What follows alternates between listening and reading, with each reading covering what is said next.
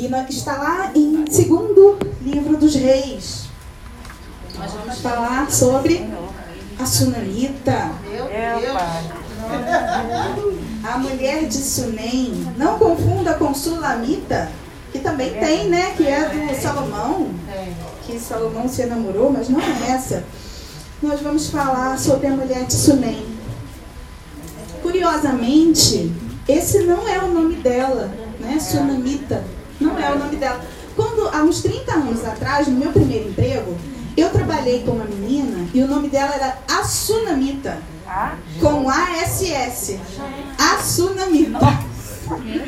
E eu não conhecia a palavra. Só depois que eu entendi, mas eu ainda achava, naquela época que eu não sabia quem era Elias e Eliseu, quem tinha feito o quê. Eu achava que Sunamita era o nome dela, mas não é. Né? Tem a ver com o local onde ela morava, que era Sunem, que no hebraico, no original hebraico, fazendo como o meu pastor Luiz gosta de fazer, é Shunem, que significa lugar de repouso. Que coisa! Posteriormente, esse lugar de repouso vai servir o profeta Eliseu. Amém? Vamos ler então? Eu vou beber uma água antes, porque vocês sabem, né? Deus ainda não me libertou disso. Desse nervosismo. Segundo Reis? Segundo Reis. 4. Versículo 8. Aleluia. Amém.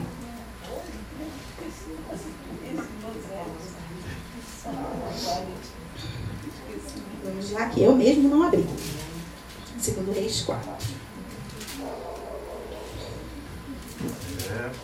Glória a Deus. Aleluia. Aleluia. Glória a Deus. Vamos ler então aqui a partir do versículo 8. Certo dia passou Eliseu por Sunem, onde se achava uma mulher rica, a qual o constrangeu a comer pão. Daí, todas as vezes que passava por lá, entrava para comer. Ela disse a seu marido: Vejo que este, que passa sempre por nós, é santo homem de Deus. Façamos-lhe, pois, em cima um pequeno quarto, obra de pedreiro, e ponhamos-lhe nele uma cama, uma mesa, uma cadeira e um candeeiro. Quando ele vier à nossa casa, retirar-se-á para ali. Um dia, vindo ele para ali, retirou-se para o quarto e se deitou. Então disse o seu moço Geazi: Chama esta sunamita. Chamando-a, ele, ela se pôs diante do profeta. Este dissera ao seu moço: Dize-lhe: Eis que tu nos tem tratado com muita abnegação. Que se há de fazer por ti? Haverá alguma coisa de que se fale a teu favor ao rei ou ao comandante do exército? Ela respondeu: Habito no meio do meu povo. Então disse o profeta: Que se há de fazer por ela? Geazi respondeu: Ora, ela não tem filho e seu marido é velho. Disse Eliseu: Chama. Chamando-a, ela se pôs à porta. Disse-lhe o profeta: Por esse tempo, daqui a um ano, abraçarás um filho. Ela disse: Não, meu senhor, homem de Deus, não minta a tua serva. Concebeu a mulher e deu à luz um filho, no tempo determinado, quando fez um ano, segundo Eliseu lhe dissera. Tendo crescido o menino, saiu certo dia a ter com o pai que estava com os segadores. Disse a seu pai: Ai, a minha cabeça! Então o pai disse ao seu moço: Leva-o à sua mãe. Ela o tomou e o levou à sua mãe, sobre cujos joelhos ficou sentado até o meio-dia e morreu. Subiu ela e o deitou sobre a cama do homem de Deus, fechou a porta e saiu. Somente até aí, queridos. Vamos orar ao Senhor. Deus Todo-Poderoso, nós te louvamos, Senhor, por estarmos reunidos aqui, Pai. Mais uma quarta-feira, Senhor.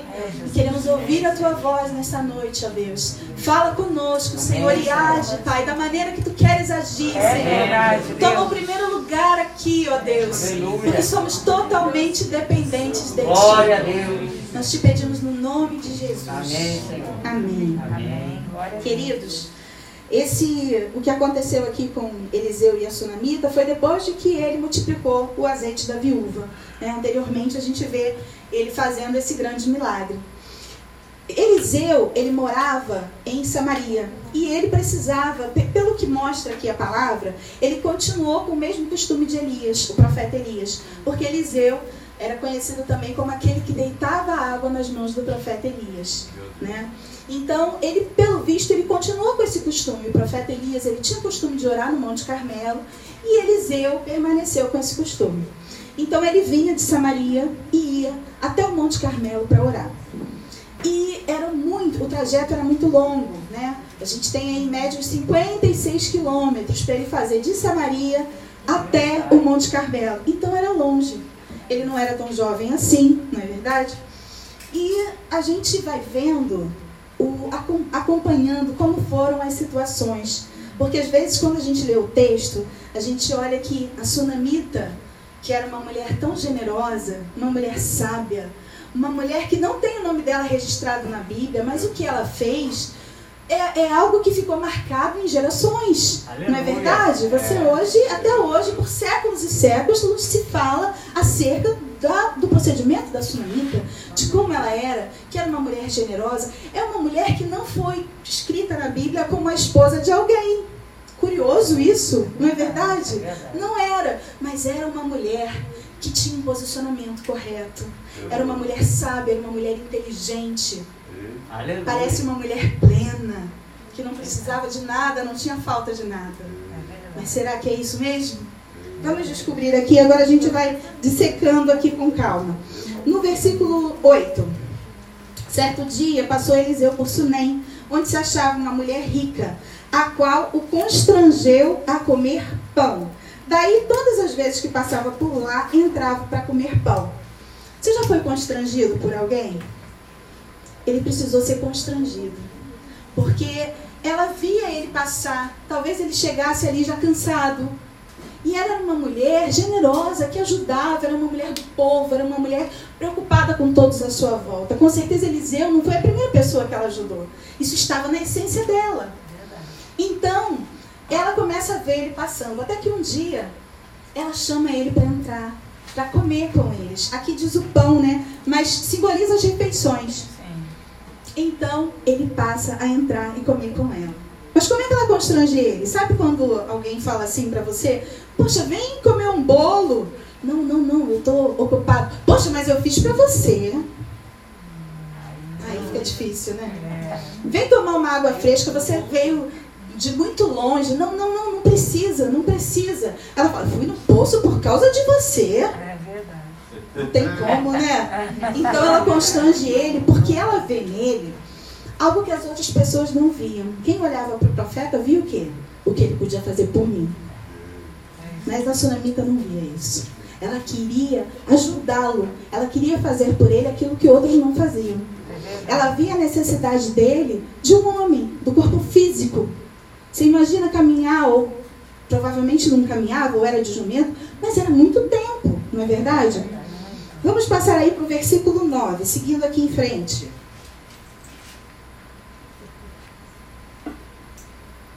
Ela disse a seu marido: Vejo que esse que passa sempre por nós é santo homem de Deus. Quando ela diz isso, quando ela testa a santidade dele, não é só porque ela vê ele passando, mas é porque agora ela criou um relacionamento. Porque a santidade não tem como a gente atestar só por quem passa. Não é verdade? Mas é a mesa. É compartilhando o que você conhece as pessoas e atesta a santidade. Então ela viu que coisa boa que alguém né, nos apontar e dizer, olha, aquela ali é uma mulher de Deus. Se você precisar, pode procurar por ela. Vai lá na casa da pastora Fernanda. Vai te atender, vai orar por você, vai te auxiliar, segundo a Bíblia. Coisa boa, não é, irmão? Seu nosso testemunho. E ela viu isso. Versículo 10. Façamos-lhe, pois, em cima um pequeno quarto, obra de pedreiro, e ponhamos-lhe nele uma cama, uma mesa, uma cadeira, um candeeiro. Quando ele vier à nossa casa, retirar-se-á para ali. Gente, olha que, que privilégio que esse homem ia ter. Vocês já passaram por obra na casa de vocês, né? Oh, Pastor João aqui, a Lu recentemente. Essa mulher foi fazer uma obra na casa dela para auxiliar alguém para a obra de Deus. Ia entrar poeira na casa dela. Ia entrar sujeira na casa dela. Ia ter um monte de gente se movimentando na casa dela. Mas ela não era pegada a isso, porque o que ela queria era abençoar o reino de Deus. Você vê que ela vê as necessidades dele. Ela pensa: uma cama para ele descansar, uma mesa, uma, um candeeiro, né, que era a luz. Então ela pensa em todas as necessidades dele, necessidades básicas. Você imagina que agora ele, que vinha de tão longe, poderia se achegar ali, ter um lugar para comer, ter uma refeição quentinha. Deus estava promovendo para ele algo maravilhoso através da vida dessa Glória mulher. Não é verdade? Que Deus possa levantar sunamitas na nossa Aleluia. vida. Glória a Que não vejam aquilo que podemos fazer, mas que vejam a nossa necessidade que ninguém pode dar. É verdade. Porque muitas vezes é algo que as pessoas não veem ao redor, não prestam atenção. É? Aleluia. Meu Deus. Versículo 11. Um dia, vindo ele para ali, retirou-se para o quarto e se deitou. É, os, comentador, os comentaristas dentro da Bíblia, comentadores foi péssimo, dizem que é, foi feita uma escada do lado de fora da casa. Ele tinha acesso à casa a hora que ele quisesse. Ela deu a chave da casa dela para ele. Meu Deus, hoje em dia é difícil. É claro que a gente tem até que tomar cuidado né, com os profetas. Agora, há pouco tempo, em Nova Iguaçu, andou uma mulher por lá dizendo que era profeta, batia na porta das casas das pessoas, não sei se vocês ficaram sabendo disso. E dizia assim: O Senhor mandou que eu viesse aqui, mandou que eu me hospedasse aqui essa semana. E ela ficava na casa das, das pessoas. E aí eu assisti isso numa pregação. a- foi uma pastora que falou. Leia Mendonça, eu acho. E aí ela disse que ela, que observa muito, ela viu que um dos, um dos das, do- das ovelhas dela brigou. E aí ela foi conversar com essa pessoa e essa pessoa, sim, eu, tô abrigando esse profeta, inclusive essa semana ela disse que ela só quer comer sopa à noite. Irmãos, a gente tem que estar atento, não é verdade? Aí já não era uma santa mulher de Deus, não é verdade? Então a gente tem que estar atento. Enfim, versículo 12, vamos continuar caminhando aos poucos para a gente ir compreendendo. Versículo 12.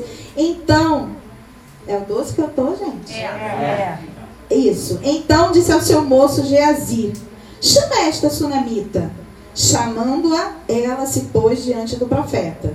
Este disse ao seu moço: es- Isso aqui ele já tinha falado antes com Geazi, tá? Este disse ao seu moço: Dize-lhe: Eis que tu nos tem tratado com muita abnegação. Que se há de fazer por ti?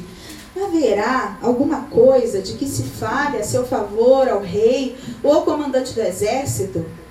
Ele estava preocupado, queridos. Ele estava constrangido agora de tanto ser abençoado por ela, mas ela não pedia nada para ele. Nada. Ela só queria fazer a obra, ela só queria ajudar, ela só queria amparar, ela só queria auxiliar. Ela só queria fazer algo para que a vida dele fosse melhor. Ah, eu não tenho o que fazer, eu vou arrancar uma manga, vou fazer um suco e vou levar para você, para refrescar o seu dia. São coisas pequenas, mas que alegram tanto a nossa vida, não é verdade? E a sunamita era assim, mas agora ele estava constrangido, ele não é possível. Geazi, alguma coisa a gente pode fazer por ela. Ninguém é tão rico que não precise de nada. Não é verdade? Verdade. E aí ele, ele perguntou isso, né? Ela respondeu, no finalzinho já do versículo: Habito no meio do meu povo. Gente, todas as vezes que eu lia isso, eu ficava me perguntando o que, que é habito no meio do meu povo. Ele está perguntando se ela quer alguma coisa. E ela diz: habito no meio do meu povo. Mas aqui ela quis dizer isso. Eu estou satisfeita com da forma, maneira que eu vivo. Não preciso de nada. Não tenho falta de nada. Entre aspas, estou conformada. Isso que ela responde para ele. Versículo 14. Então disse o profeta: Que se há de fazer por ela? E aí Geazi, que a gente mais à frente vai ver, a gente sabe né, que Geazi depois deu um vacilo. Geazi meio fofoqueiro, presta atenção em tudo. Falou, né? Nesse momento a fofoca funcionou, né? Ele disse: Ora, ela não tem filho. E o seu marido já é velho. Então desse bato não vai sair coelho. Né? Ela já, ele já explicou para ele o que seria. Versículo 15. Disse Eliseu: chama, chama. Ele, chama, chamando-a ele, ela se pôs à porta. Percebe que. De quem era essa casa? Ela entra no quarto? Ela fica na porta. Olha que mulher que sabe se portar. Que, que postura de mulher. Né? É É verdadeiramente uma postura de mulher. Ela sabe como se portar. ela fica na porta. A casa é dela, mas ela respeita o profeta. Ela não entra. Glória a Deus. São nessas pequenas coisas que nós vemos as atitudes dessa mulher. Como essa mulher sabe se portar. É. Versículo 16. Disse-lhe o profeta: Por esse tempo, daqui a um ano, abraçarás um filho. E ela disse: Não, meu senhor, homem de Deus, não minta para tua serva. Ela ficou desesperada. Quem é que já recebeu uma profecia e ficou desesperada? Você vai dar glória a Deus. Não é verdade? Você recebeu uma profecia abençoada? Você vai dizer: Não, não, pastor Joana. Mas essa mulher carregava um trauma. Isso mostra que alguém, algum profeta, talvez já tenha falado algo para ela. É. Ou ela já tenha esperado muito tempo. Ou ela já tenha feito tudo que ela poderia. E não engravidou. Mas ela disse que não precisava de nada. Existem momentos na nossa vida que quando a gente não sabe lidar com as frustrações, a gente pega elas, dobra, bota dentro de uma caixinha, tampa a caixinha, enfia dentro de uma gaveta lá no fundo que você não vê. Porque é mais fácil lidar com as frustrações sem falar delas, sem enfrentá-las. Mas aqui, ele está perguntando para ela, não o que ela precisa, mas o que ela deseja. Ele não está perguntando qual é a necessidade que ela tem naquele momento, porque ela não tem necessidade nenhuma, ela tem tudo.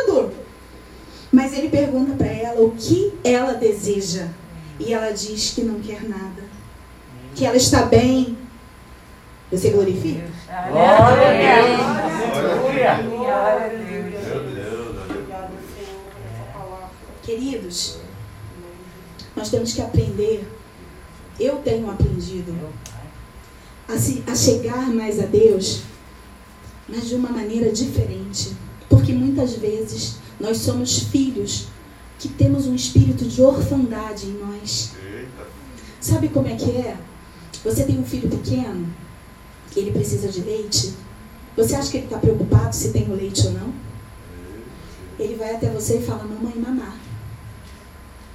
E assim somos nós com o Senhor. Ele é o nosso Pai.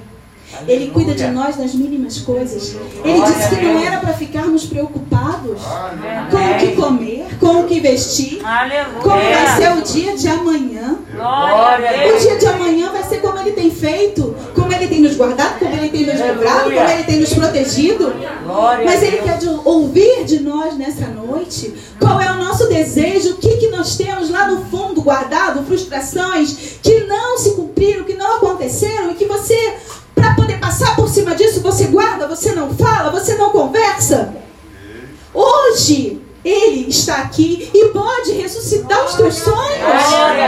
Sonhos que você tem guardado, que talvez você nunca tenha falado para ninguém, nem para o seu marido, nem para a sua esposa. Mas aquele que ressuscita está aqui. Nessa Glória Nessa noite ele quer ouvir de você. Ele não está interessado na sua necessidade, porque essa ele vai te dar. Ele é o teu pai, você não é órfão.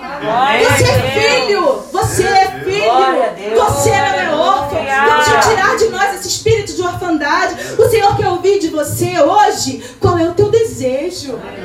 O que, que você guardou e que você não sonha mais e que você escondeu e não fala nem mais nisso.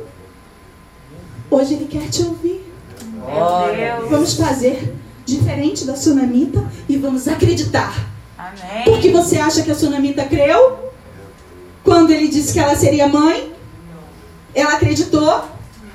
Mas quando é propósito do Senhor, é plano dele, vai se cumprir. Ainda que você não creia, ainda que sua fé esteja abalada. Porque Sara, quando o anjo disse para ela: Você vai ser mãe, daqui a um ano você vai ter um filho.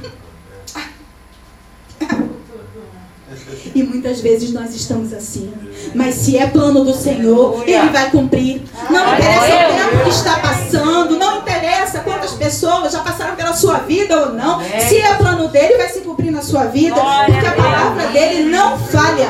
Não falha. Aleluia. Aleluia, glória a Deus. Glória a Deus. Louvado Glória seja a Deus. Deus. Aleluia. Vamos continuando aqui no versículo é, 19, 18, 17. 17. 17. Concebeu a mulher e deu à luz um filho no tempo determinado. Quando fez um ano, segundo ele disseu, lhe dissera. Alessandra, como é que eu sei quando alguém fala algo para mim se é de Deus ou não? Se foi o profeta ou se foi Deus? É muito simples. Se cumpriu? Era de Deus? Olha aí a resposta. Se cumpriu? Era do Senhor. Está cumprido. Aleluia. E foi o que aconteceu aqui. Glória a Deus. Tendo crescido, o menino saiu certo dia a ter com seu pai, que estava com os segadores.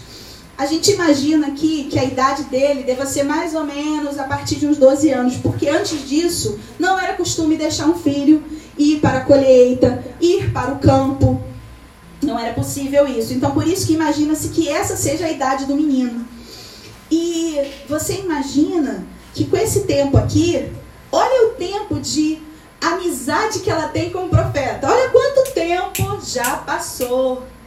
Olha a amizade que ela criou com esse profeta. E esse amor fraterno, porque virou um amor fraterno, não é verdade? Então ela já conhecia o profeta, ela sabia quem ele era, desde o início ela viu que ele era um homem de Deus. E ela também sabia quem era Geazi. Porque ninguém consegue fingir por tanto tempo. Não é verdade? É. Então, aqui no, nesse versículo onde fala que eles foram para o campo, os comentaristas dizem que em média ele devia ter essa idade. A colheita era feita no verão. E era muito quente essa região, essa região de Sunim. Apesar de ser uma região agrícola, muito fértil, era uma região onde tinham muitas fazendas. Provavelmente ela era esposa de um fazendeiro, por isso tão rica. Então, essa era uma região que fazia muito calor. No verão era muito quente. Versículo 20. 19. 19. Gente, é uma, é uma dificuldade a pessoa, né? Ainda bem que quem vem na escola, na, no estudo bíblico sabe que eu fico. Onde é que eu estava? Tem que marcar com uma caneta. Imagina quando eu tiver 70 anos. É, então, aqui, ó. Versículo 19. Disse a seu pai: Ai, a minha cabeça! Então o pai disse ao seu moço: Levam a sua mãe. Eu até brinquei com meu cunhado um dia desse, né? E falei pra ele: que, você tem a me dizer sobre o marido da sunamita? Ele quase não aparece, não é verdade? E quando aparece, é pra dizer, vai Quando pra mãe. aparece, é pra. Gente, ele nem. Né? Pegou e falou: Não, é, fica fazendo aqui o que eu tô fazendo, que eu. Gente, eu, se fosse o pastor João, que eu sei muito bem, agarrava na Clara do jeito que tivesse, ia catar um médico até nos confins, não é verdade? Mas e- e- eu, eu prefiro não me ater nisso para falar acerca dele, mas alguns comenta- comentaristas também dizem que talvez ele era um homem tão idoso e que quando ela o guarda das informações de tudo que estava acontecendo era para poupar a vida dele. Então eu prefiro ficar com essa que é mais bonita, né? É. Essa é mais bonita. Educado. Então, versículo 20. Ele o tomou e o levou à sua mãe, ele o, o servo, sobre cujos joelhos ficou sentado até o meio-dia e morreu. Esses joelhos aí, né, pra gente simboliza oração, né? Você imagina que essa mãe, agora ela fez de tudo por essa criança, porque o servo levou o menino já passando muito mal. Alguns comentaristas dizem que ele teve provavelmente uma insolação e alguma veia cerebral pode ter se rompido e por isso tanta dor. Então eu imagino que ela deva ter feito um chá. Ela deve ter pego ele, enfiado ele embaixo do chuveiro, que mãe resolve tudo com banho. Tá- tá- não tá se sentindo bem, tá amuado, vamos pro banho. Dá um banho na criança. Né, Patrícia? Vamos dar um banho. Essa mulher deve ter feito de tudo. Mas chegou um momento que ela já não podia fazer mais nada. Mais nada. Porque o, o, o marido até não percebeu, né? Mas mulher, mulher tem esse. Né? Antes da Rebeca ficar doente, eu falei pro Sérgio, meu filho, por favor, acho que a gente tem que levar essa menina ao médico, ela não tá bem, passou um dia, passou dois dias. Quando ela estava convulsionando, é, vamos levar ela no médico. Mas a gente sabe, né? A mulher tem essa percepção. E ele morreu ali, no colo dela. E ela já não podia mais fazer nada. Essa mulher sozinha pega essa criança, sobe as escadas, Está lá no quarto do, do profeta. Nós vamos ver aqui, ó. Versículo 21. Subiu ela, o deitou sobre a cama do homem de Deus, fechou a porta e saiu. Aquela cama ali simbolizava muita coisa. Foi ali que tudo começou, aquela amizade fraterna com Eliseu. E agora ela tem um filho morto. E ela não sai pela rua gritando: meu filho morreu, rasgando a roupa, jogando terra na cabeça, como era comum né, fazer naquela época. Não, ela não faz isso. Eu digo para vocês que eu, não sei se eu faria a mesma coisa. Quando a Rebeca esteve assim, eu adorei, louvei, clamei, mas era algo que nós já estávamos, já vinha de um quadro difícil. Aquela mulher pegou o filho normal, o marido leva e traz de volta o menino quase morrendo. E ela simplesmente pega ele e coloca na cama do profeta. A cama do profeta ali vai simbolizar a presença de Deus. Glória a Deus. Ela deixou o problema dela na presença de Deus e se virou e fechou a porta. Nós aprendemos muito com essa mulher. Entregarmos ao Senhor os nossos problemas, mas fecharmos a porta depois. Entregar aonde nós temos que entregar. Jesus. Amém. Não para qualquer pessoa, não para a vizinha, ou colocar no Facebook, no Instagram, ai, olha o que aconteceu. Não. Ir direto ao Senhor. Glória a Deus. Ele tem que ser a minha primeira opção. Amém. A minha primeira opção é o Senhor. Amém. Versículo 22. Chamou a seu marido e lhe disse: Manda-me um dos moços, uma das jumentas, para que eu corra, corra ao homem de Deus e volte. Ela estava certa de que ela iria correr ao homem de Deus e traria uma solução. Amém. Ela estava certa disso. Ela sabia quem era Eliseu. Amém, meu Deus. Versículo 23. Perguntou ele: Por que vais a ele hoje? Não é dia de festa da lua nova, nem sábado. Ela disse: Não faz mal. O homem nem sabia que o filho estava morto. Não tinha nem noção. Meu Deus. Ela simplesmente não falou para ele. Ele era o marido dela. Como não falar? Mas existem situações que nós passamos que não dá para falar. Talvez foi isso que Deus, foi a direção que ela teve para fazer. Talvez no meu caso eu não faria isso. Mas ela sabia quem era o marido dela.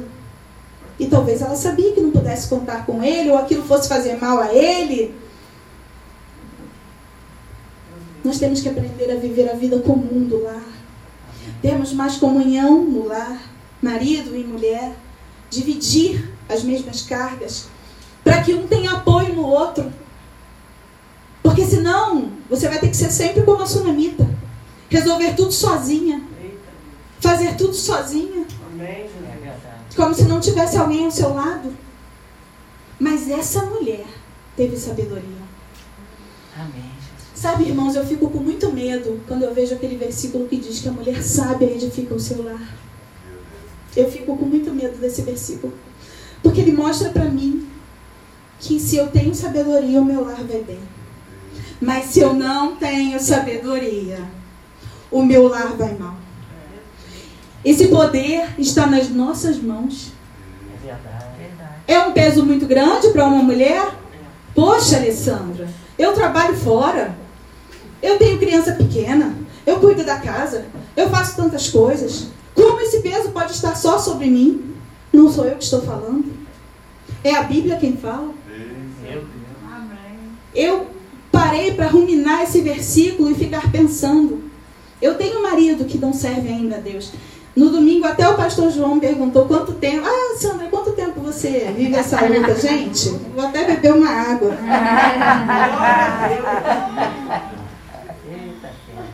Eu não sabia que ele ia ficar comigo, eu fiquei, falar comigo, eu fiquei tão doida que falei oito anos. Não era oito anos, estou ratificando aqui. São 21 anos que eu sirvo a Deus e o meu marido ainda não serve a Deus. E eu tenho que saber me portar com um marido que não serve a Deus, com um marido que não pensa como eu, com um marido que ainda não enxerga as coisas com os olhos espirituais. Então eu tenho que ter uma sabedoria para um marido que não serve a Deus. Mas e se meu marido serve a Deus? Eu tenho que ter sabedoria também. Porque se está sobre mim essa, essa casa, não é verdade? Eu estou querendo dizer com relação à sabedoria, mulheres. Amém. Você já parou para pensar nisso? Eu fiquei chocada, porque eu fiquei pensando, Senhor, está sobre mim isso. É. Como é que a mulher sábia pode edificar o lar e a tola destrói? A mesma faz a mesma coisa? Faz as duas coisas? Sim, nós mesmas temos esse poder para edificar e também para destruir. Por isso, mulheres, que a gente, eu sei que hoje é um culto que nós estamos aqui em ação de graças pela vida da minha querida, mas que seja o tempo também de É nós nos aprofundarmos mais na presença de Deus e Aleluia. buscarmos nele essa sabedoria. Buscarmos nele porque só vem dele. É Porque muitas vezes nós temos vontade de explodir. Amém. Não é verdade? Nós temos vontade de extravasar. Amém. Em alguns momentos você pode sim falar e deve. Mas na, na maioria das vezes o que a gente deve fazer é calar e ir para o joelho. Na Aleluia. grande maioria das É vezes. verdade. E assim a nossa casa vai ser edificada. Louvado É muito difícil, Daiane falou aqui, obedecer, né? É muito difícil. É. É muito difícil. Mas a gente consegue como? No joelho. Aleluia. É só no joelho, queridos, que faz com que a gente, naquele momento que a gente queria dar aquela resposta, bebe uma água. Não fala nada. Amém. Aleluia! Versículo 22. 24. 24, obrigada. Então fez ela ao guardar a jumenta e disse ao seu moço: Guia, anda, não te detenhas no caminhar, senão quando eu te disser. Aqui, esse albardar, ela, ela mesmo foi lá, arrumou a jumenta. Essa mulher tinha dinheiro, ela era rica. Provavelmente tinha camelos, tinha cavalo, manga larga, macha, manga larga machador. Mas ela queria um jumento. Da casa dela até o Monte Carmelo, em média, daria uns 25 quilômetros. Ela precisava de um animal com força. Quando ela chegasse no Monte Carmelo, ela ainda tinha que subir mais 550 metros, mais ou menos, para cima. Então era, ó, era chão. E ela pegou uma jumenta. Nós temos que ter essa percepção daquilo que nós vamos precisar. Porque às vezes o que é belo não é o que eu preciso naquela hora. Ela precisava de uma pata forte de jumenta. Às vezes o que nós precisamos é de um amigo que tem a pata forte de jumenta para orar conosco. Para dizer, conta comigo, ó, tô contigo, vamos orar, vamos jejuar. A gente precisa de alguém que entre, ó, pisando mesmo na cabeça do inimigo. Verdade. Aleluia. Glória a Deus. Glória a Versículo 25. 25. Glória. Partiu ela, pois, Deus. e foi ter com o homem de Deus ao Monte Carmelo. Vendo-a de longe, o homem de Deus disse a Geazi, seu moço: Eis aí a sunamita. Corre ao encontro e diz-lhe: Vai tudo bem contigo? Com teu marido? Com o menino? Ela respondeu: Tudo bem. Tava tudo bem? Amém. Gente, tinha um homem morto. Uma criança morta, o filho morto na cama do profeta.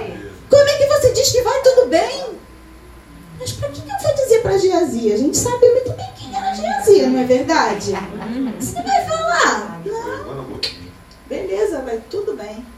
Seguiu o caminho dela. E aí o versículo é o 20. 27. 7. Chegando ela, pois, ao homem de Deus, chegando ela, pois, ao homem de Deus, ao monte, abraçou-lhe os pés. Então se chegou Geazi para arrancar ela, ah, esse Geazi, arrancar ela dos pés do Senhor. Você sabia que o diabo levanta pessoas para te arrancarem da presença do Senhor? É quando você vai no mercado naquele dia, alguém mete o carrinho em cima de você, ou que nem aconteceu comigo semana passada, esse nosso mercadinho aqui é um mercadinho né, para pessoas fitness. Então tem uma seção ali, que é a seção onde ficam os ovos, desse lado, e desse lado aqui, não sabe onde é. Fica o inhame, batata doce. E eu precisava de uma couve-flor, meus clientes gostam de nhoque de couve-flor, louvado seja Deus por isso. E a couve-flor estava num lugar diferente, estava aqui onde fica o pepino. Vocês devem estar achando uma loucura, a irmã falando onde é que fica as coisas, né? E aí, quando eu fui pegar, um senhor ficou parado me olhando. Eu pensei, ele quer passar e eu estou atrapalhando. E é um espaço assim, né? Então, eu falei, eu saio pro senhor. Aí saí, fiquei aqui. Ele veio, entrou e pegou a minha couve-flor. Olha, mas eu fiquei. Brincadeira, pior, né? Eu precisava e só tinha duas. Quer dizer, eu botei a mão, ele viu que eu botei a mão, eu tirei a mão, deixei ele passar, ele vai lá e cata. Aí eu contei até 10. Aí voltei, deixei ele pegar, ele saiu sem. Ah, filho de Nabucodonosor! Ou então que nem o, o coisa fala, né? Abençoado! Né? E aí ele foi, passou, mas Deus foi tão bom que eu olhei para o lado assim, mais na frente eles tinham colocado um monte, mais bonitas ainda. Você está vendo que, que o diabo envia a gente para perturbar a nossa alma? Mas se a gente, conta até 10, segue uns passinhos à frente, você vai ver a solução. Por que você não murmurou? Eu falo isso muito com a Rebeca, né, Rebeca? Pelo amor de Deus, para de murmurar, Rebeca. Parece Israel no deserto. Mãe, você só me chama de Israel no deserto. Mas é claro, reclama de tudo. Não quero botar essa calça. Rebeca vai tomar banho. Não, não quero tomar banho agora, Rebeca. Vai. Hoje é dia de lavar cabelo. Mas já? Já tem que lavar cabelo? Minha filha, que vergonha. Vai todo mundo achar que você pode. Não é, mas já tá naquela fase que, né, você tem que ficar ali. Então você vê que Geazi queria tirar ela ali, ela tava ali, ó, lançada nos pés dele. Esse profeta significava a presença de Deus. E ela tava lançada ali e veio alguém para tirar. Sai daí. Sai daí. Vê se pode. Continuando aqui, ó, vamos ficar atentos aos Geazis. É, para arrancá-la, né? Mas o homem de Deus lhe disse: Deixa, porque a sua alma está em amargura. E o Senhor mo encobriu e não mo manifestou. Hoje em dia, né, nos tempos da, da graça que nós vivemos quando já veio Jesus, é, como os pastores falam, ah, o Senhor me revelou, ah, eu tive uma visão, o Senhor me mostrou isso. Mas aqui, Eliseu tinha um canal aberto com Deus, era direto. E é a primeira vez que você vai ver ele dizendo assim: O Senhor me encobriu, o Senhor não mostrou para ele, ele que via tudo. Às vezes Deus não vai nos falar. Às vezes Ele não vai nos contar o porquê do motivo que você está passando por isso. Ele não vai contar para você. Senhor. Mas uma coisa você tem que ter certeza: Ele está com você. Aleluia. Porque nessa terra, irmãos, eu sei que quando a gente chegar no céu, vocês vão querer fazer, nós vamos querer fazer muitas perguntas para o Senhor, né? Acerca de muitas coisas, né? Mas pensa, Sadraque, Mesaque e Abidnego, que foram né, presos naquela fornalha de fogo ardente, você imagina chegar para eles e perguntar como é que foi? Meu Deus, Jesus estava ali com vocês, vocês não foram queimados? Como é que era isso? Como é que foi isso? Mas imagina que eles podem dizer para você, e como é que era ter ele pulsando dentro de você? Como é que era ter ele dentro de você? Você entende que ele está dentro de você? Aleluia. Você entende que é isso que te leva a continuar? Glória a O Deus. louvor que a Daiane cantou hoje, que nos leva a prosseguir. Glória a Deus. Não era isso. Nós temos que ter consciência de que ele vive em nós. E muitas vezes esquecemos disso por coisas tão pequenas. Muitas vezes brigamos em casa, com a família, com os amigos, às vezes ficamos chateados com os irmãos. Coisas tão pequenas. Ele vive dentro de você. Aleluia. Quem vai saber como é isso? Só quem vive com ele. Amém. Só quem tem ele ardendo dentro de você. Glória a Deus. Aleluia. Aleluia. Glória a Deus. Glória, glória a Deus. Aleluia. Glória a Deus. Aleluia. Versículo 28. Ainda bem que eu tenho tanta gente para me ajudar. Disse ela: Pedi eu a meu Senhor algum filho? Não disse eu, não me enganes. Gente, diz que tem pessoas que têm medo de mulher, né? Que mulher que briga, que grita. É, é difícil, né? Eu já fui uma mulher assim, meu Deus, tá queimado, Satanás. Eu já fui uma mulher briguenta, minha família me zoa até hoje. Eu já fui uma mulher briguenta. Reclamava de tudo, queria questionar tudo, queria. Como é que é? Uma vez a gente no Saara, manda farrir dessa história até hoje. Eu tinha costume de ir no Saara, ia num restaurante lá e comia lá. Mas eu não sabia que eu podia usar o banheiro porque eu comia lá. Tolinho. E aí nós fomos lá um dia e eu falei, ah, vamos lá que eu quero ir no banheiro, subir nesse restaurante. Quando eu entro, aí a moça me dá a comanda. Falei, não, não, eu não quero não, eu só quero ir ao banheiro. Não, mas você não pode. Eu, como assim eu não posso? O quê? Eu não posso ir no banheiro? Não, só se a senhora consumir. Você tá de brincadeira, né? Aonde está escrito isso? Ah, eu vou chamar o Procon, né? Isso é um absurdo.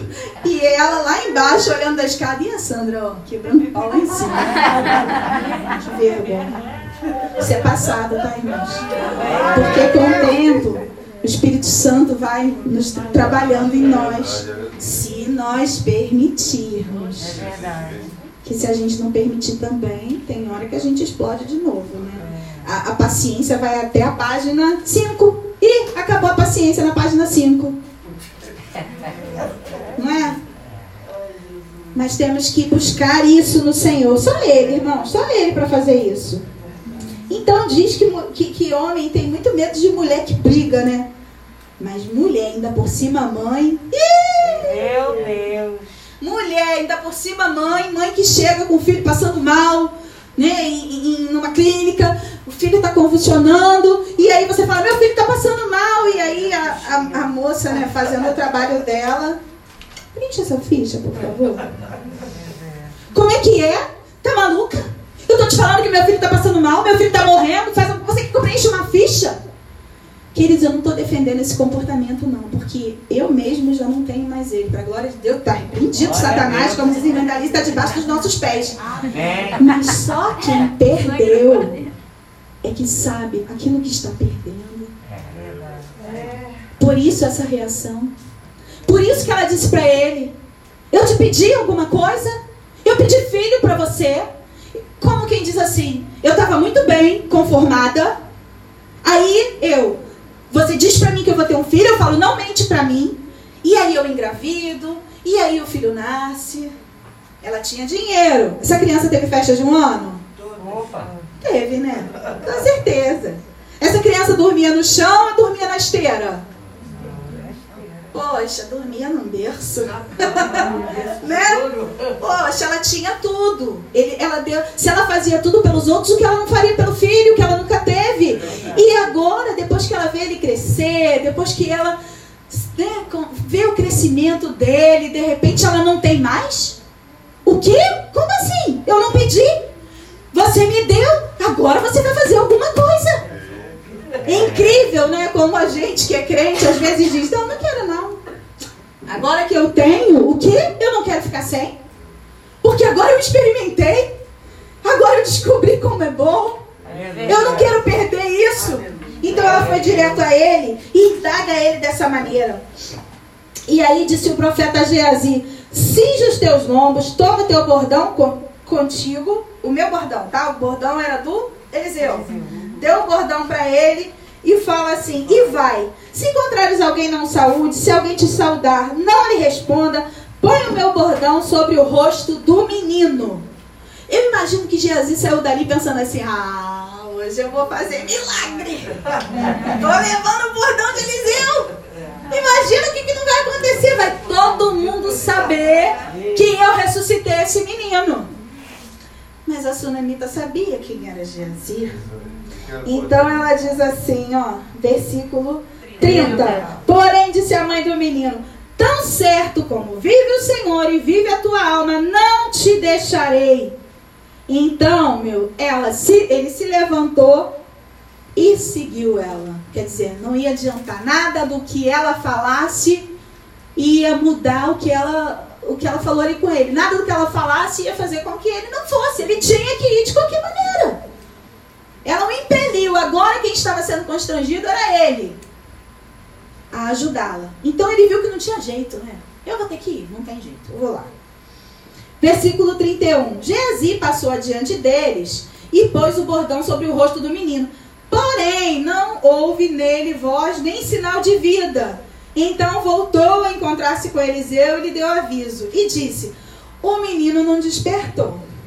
Olha, eu acho que esse teu bordão tá com defeito. Você botou pilha nele hoje? Tá com algum, tá com algum problema. Mas é que o que ia acontecer não estava em Geazi, estava em Eliseu. Às vezes as pessoas vão pegar coisas que são nossas e acham que vão agir da mesma maneira que nós.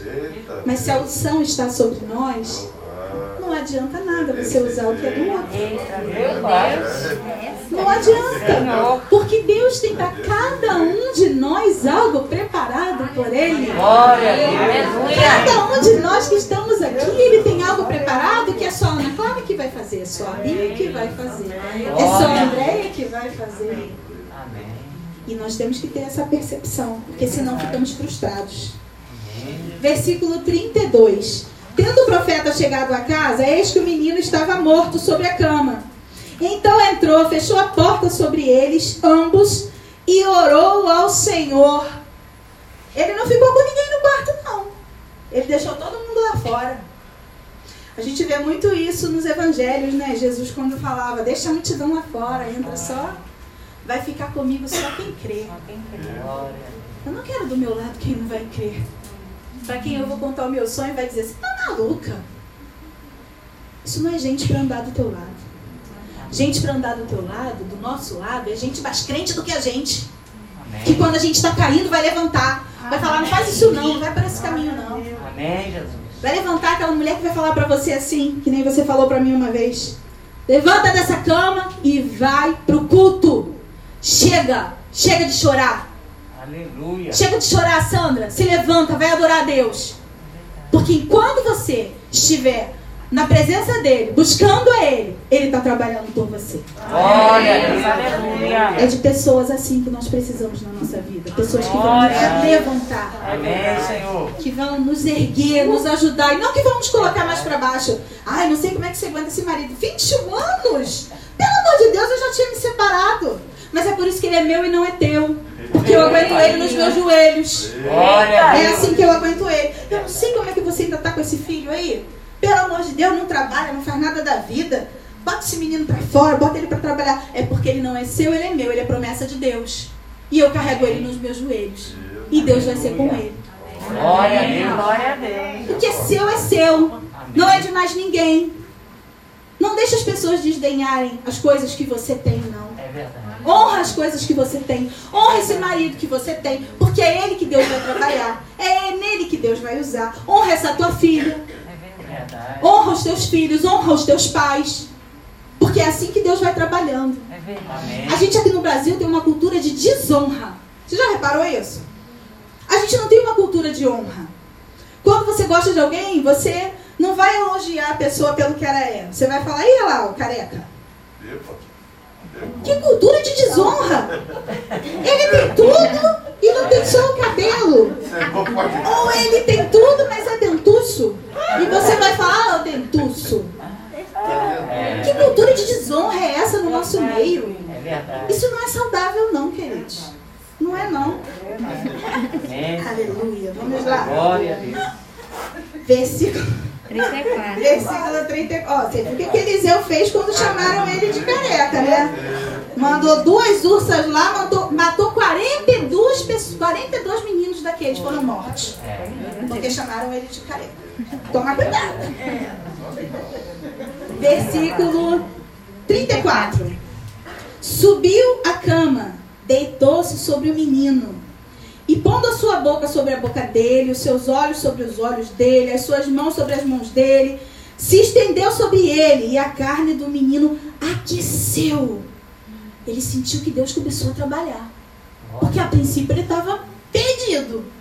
Primeira coisa que ele fez foi orar. Quando ele chegou ali, eu imagino o que ele deve ter falado para Deus: Senhor, que situação que eu estou agora?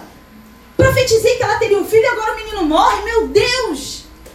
Me ajuda nesse momento. Imagina a oração que ele fez para o Senhor. Senhor, tu és o Deus que fez o um milagre, eu só fui um instrumento. Tu agora que tem poder para fazer algo. Me tira dessa situação, porque ele também estava numa situação difícil. Então ele viu que a, o menino se aqueceu. Versículo 35. Então se levantou, andou no quarto, de uma vez para lá, de uma vez para cá, Percebe que ele estava preocupado, ele não sabia como isso ia acontecer. Isso nunca tinha acontecido com ele. Às vezes o profeta também tem se- seus momentos de crise, seus momentos de dúvida. Isso passa pela cabeça deles também, são homens. Não é verdade? É a nossa humanidade. Você quer humanidade maior que a de Jesus? Que no momento em que ia ser crucificado, antes de ser crucificado, falou: Senhor, passa de mim esse cálice. É verdade. Jesus falou: passa de mim esse cálice. Ele não estava aguentando. O seu suor se vertia em sangue. Último grau de angústia. Que é um grito de humanidade maior do que esse? é. Contudo, o que, que ele falou? Senhor, seja feita a tua vontade. Glória a Deus. Seja feita a tua vontade. Glória a Deus. Versículo 35.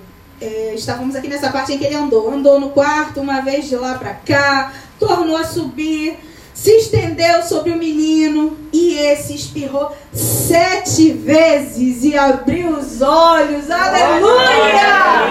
Oh, glória, glória, glória! Sete vezes. O Senhor tem al- algo com esse número sete, né? Verdade. Naamã mergulhou sete vezes. Aleluia. Em Jericó foram dadas sete voltas. É. Hoje o pastor ficou falando aqui dos 40 e eu fiquei, ele vai falar algum que eu sei. E eu fiquei esperando o último, que era o de Jesus no deserto. Eita. E também tinha Moisés, que ficou 40 anos com seu sogro, Eita. sendo trabalhado. É. Você pensa que se Moisés não tivesse ficado 40 anos com seu sogro, se ele não tivesse matado um egípcio, o povo já tinha sido liberto 40 anos antes? É verdade. Que doideira, né? Olha como as nossas atitudes interferem em tantas coisas. É. Adianta. Versículo 36. Então chamou a Geazi e disse: Chama a Sunamita. Ele a chamou e apresentando-se ela ao profeta, este lhe disse: Toma o teu filho. Ela entrou, lançou-se aos pés dele, prostrou-se em terra, tomou seu filho e saiu. Aleluia! Oh, aleluia! O menino foi ressuscitado. O menino foi ressuscitado. E nessa noite Deus pode ressuscitar os teus sonhos. Aleluia. Nessa noite pode te dar a direção do teu ministério que talvez você ainda não tenha. Que talvez você se sente nessa cadeira e diga, eu não sei, eu não sei fazer nada para o. Senhor. A. Nessa noite Deus pode ressuscitar a tua família, o teu ambiente familiar. É. Ressuscitar aquele marido, fazer ele acordar para Cristo. Amém. Inteiramente de Cristo. É. Não a perca as esperanças. Aleluia. Prossiga. O que, que ela disse? Eu vou correr ao homem de Deus. Eu vou correr ao homem de Deus. Eu vou correr ao homem de Deus. Vamos aprender a correr para a presença do Pai. Amém. Tudo que nós precisamos está nele. Aleluia. Tudo, tudo, tudo que nós precisamos Amém. está na presença do Pai. Aleluia, Deus. Se hoje nós vemos a vida da pastora Nanda aqui, aconselhando, sendo frutífera, Amém. é porque em todos os momentos de angústia, todos os momentos de tribulação, de tristeza, de perda, ela sempre foi para os pés do Senhor. Aleluia. Nunca se desviou para a direita, para a esquerda. Que Amém. possamos ser assim. Buscar sempre a presença do Senhor, nos aprofundarmos mais, nos aprofundarmos mais, que essa sede nunca seja saciada. Essa sede não Aleluia. pode ser saciada. Se você tem um tempo para orar todos os dias, separe um tempinho a mais, faça um devocional. Ah, mas o que eu vou fazer com 20 minutos? Ajoelhe-se, ore, clame. Deus vai te lembrar os irmãos, Deus vai te lembrar amigos. Exalte o Senhor. Tantos atributos o nosso Deus tem. É uma vergonha, muitas vezes nem sabemos os atributos de Deus. Mas é um Deus tão poderoso. Aleluia. É um Deus que fez tantas maravilhas É verdade. e faz até hoje. É. Quantos aqui, se pegarem o microfone, vão dizer: de tantos milagres que o Senhor fez Verdade. e muitas vezes nos esquecemos de quem o Senhor é para nós. É verdade. Eu volto a dizer, não somos órfãos. Não somos órfãos. Temos um Pai maravilhoso que zela por nós todos os dias. Vamos entregar a Ele os nossos sonhos. Ele não quer ouvir se você precisa de arroz e de feijão. Ou que você quer colocar, trocar a pia da cozinha. Ele não quer ouvir isso nessa noite. Porque essas são as suas necessidades e você vai ter, você é filho. Você vai ter isso. Você não tem que se preocupar. Jesus disse: não se preocupeis com essas Verdade. Mas Ele quer ouvir qual o desejo do teu coração. Amém. Qual o desejo para o teu ministério? O que, que você sonha? No seu trabalho, o que você deseja fazer? Como você deseja que seja a sua família? Ele quer ouvir isso. E para isso você tem que gastar tempo com Ele, tempo na presença dEle, tempo buscando Ele. Separar um tempo do seu dia, se você conseguir pelo menos umas cinco vezes da semana, separar 20 minutos para orar, para louvar, para cantar. Irmãos, como a gente- quando a gente começa a fazer isso, a nossa vida muda. Amém. É, é isso que faz com que nós sejamos servos melhores, filhas melhores, irmãos melhores, esposos melhores, esposas melhores. O Senhor quer que você se aprofunde nele. E isso só depende de você. Amém. Isso só depende de você. Não vamos ficar com a experiência de um culto. Quando Jesus, quando aconteceu a transfiguração, quem estava lá em cima com o Senhor? Elias, Moisés e o Senhor. E os discípulos. O que, que Pedro quis fazer naquele momento em que ele viu eles ali? Vamos fazer três tendas, uma para cada um. Vamos fazer as tendas, vamos ficar aqui. Ele queria morar na experiência. Ele não queria sair da experiência.